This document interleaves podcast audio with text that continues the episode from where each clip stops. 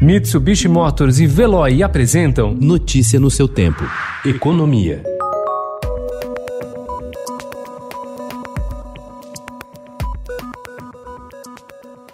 O Tesouro Nacional vai enfrentar um enorme desafio no início do ano que vem. Uma fatura de 643 bilhões de reais em dívidas do governo federal vence entre janeiro e abril. O valor é mais que o dobro da média registrada dos últimos cinco anos. Em quatro meses, o Tesouro terá de pagar aos investidores o equivalente a 15,4% da dívida interna brasileira, no momento em que cresce a desconfiança com a sustentabilidade das contas públicas. Para pagar essa essa dívida, o governo precisa se financiar ainda mais e há desconfiança entre economistas sobre a capacidade de o país de emitir títulos diante da incerteza do ajuste nas contas públicas.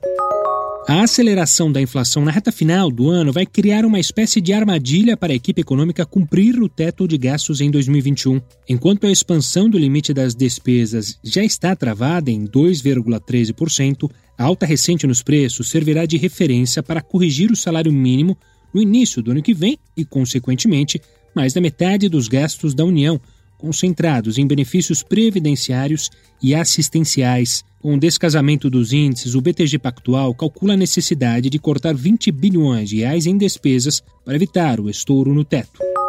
O aumento de novos casos da Covid-19 na Europa afeta o desempenho das bolsas, coloca em risco a recuperação da economia mundial no ano que vem e pode prejudicar o Brasil. Segundo economistas ouvidos pelo Estadão, a perspectiva é de que os países em que esse aumento é mais preocupante, como França, Espanha e Reino Unido, estendam para o ano que vem parte das perdas que registraram esse ano e tenham um primeiro trimestre ainda fraco.